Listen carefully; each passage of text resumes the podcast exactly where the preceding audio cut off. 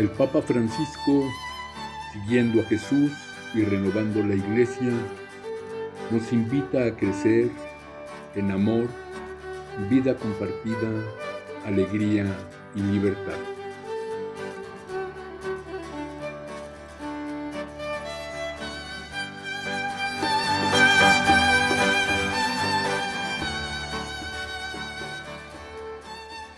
Teniendo en cuenta estas luces y sombras de la realidad actual de las familias y matrimonios, el Papa Francisco nos orienta y anima en los siguientes capítulos para una pastoral familiar amorosa. Empieza así. Ante las familias y en medio de ellas debe volver a resonar siempre el primer anuncio, que es lo más bello lo más grande, lo más atractivo y al mismo tiempo lo más necesario. Y debe ocupar el centro de la actividad evangelizadora.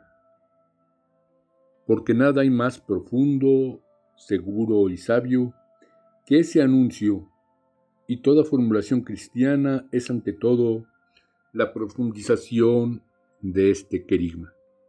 Nuestra enseñanza sobre el matrimonio y la familia no puede dejar de inspirarse y de transfigurarse a la luz de este anuncio de amor y de ternura, para no convertirse en una mera defensa de una doctrina fría y sin vida.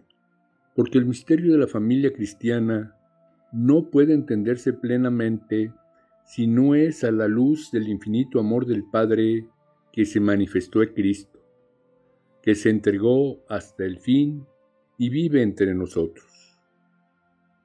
Por eso quiero contemplar a Cristo vivo, presente en tantas historias de amor, a invocar el fuego del Espíritu sobre todas las familias del mundo. Jesús, refiriéndose al designio primigenio sobre la mujer y el hombre, reafirma la unión indisoluble entre ellos si bien diciendo que, por la dureza de vuestro corazón, os permitió Moisés repudiar a vuestras mujeres. Pero al principio no es así.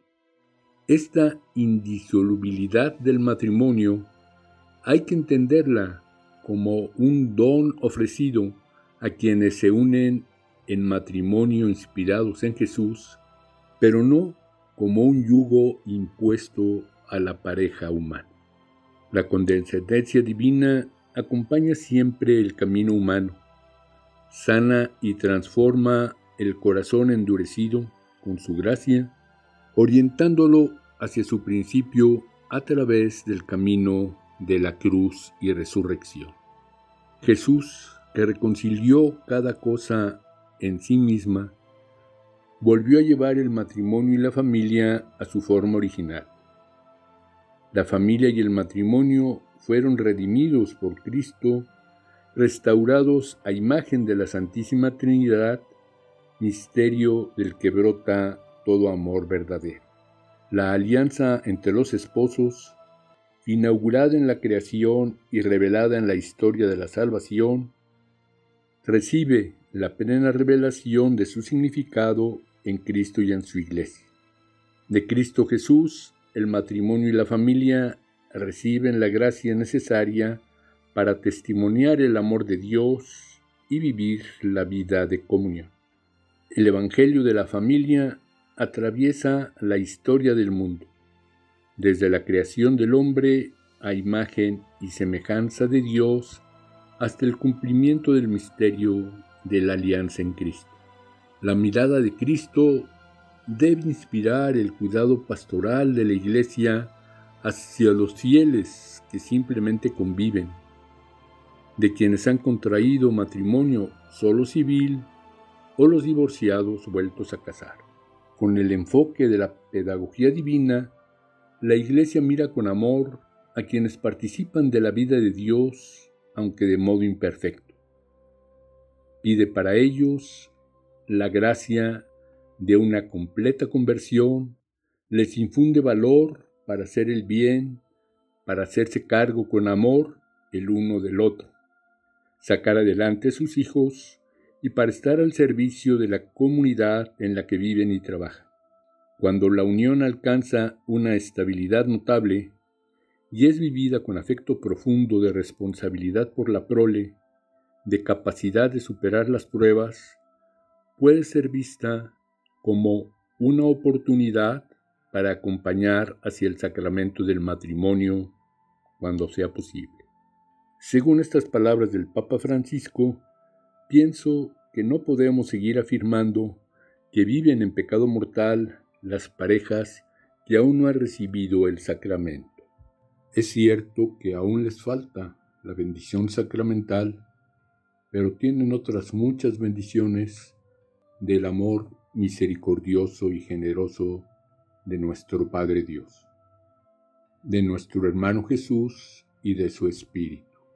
El enfoque pastoral que nos propone el Papa Francisco quiere cambiar ese que parte de la doctrina, de la obligación, del deber ser, para inspirar la manera de tratar a las distintas personas para asumir este otro del amor misericordioso y generoso de Dios que se nos manifiesta muy especialmente en Jesús.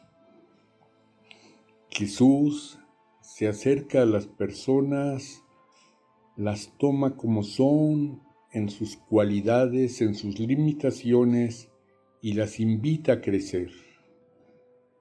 Así a los pescadores los invita a ser pescadores de hombres.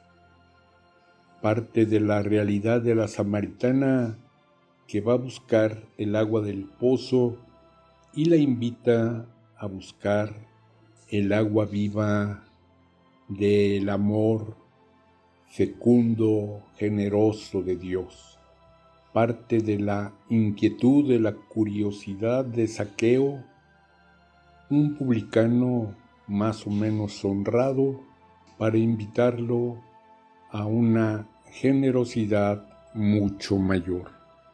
Va a aplicar ese enfoque a la situación de todas las personas en esta dimensión familiar quienes se van preparando en el noviazgo, quienes viven ya en un matrimonio con sacramento y de momento se fija en aquellas parejas que todavía no tienen el sacramento, pero que sí viven en un proceso de crecimiento muchas dimensiones del amor aunque todavía no llegan a su expresión sacramental. Siguiendo su principio pastoral de que la realidad es mayor que las palabras o las ideas, nos invita a descubrir el amor que ya están viviendo estas parejas dentro de todas sus limitaciones. El amor que viven entre ellos mismos en referencia a sus hijos, a los vecinos y muchas veces también dentro de la comunidad eclesial.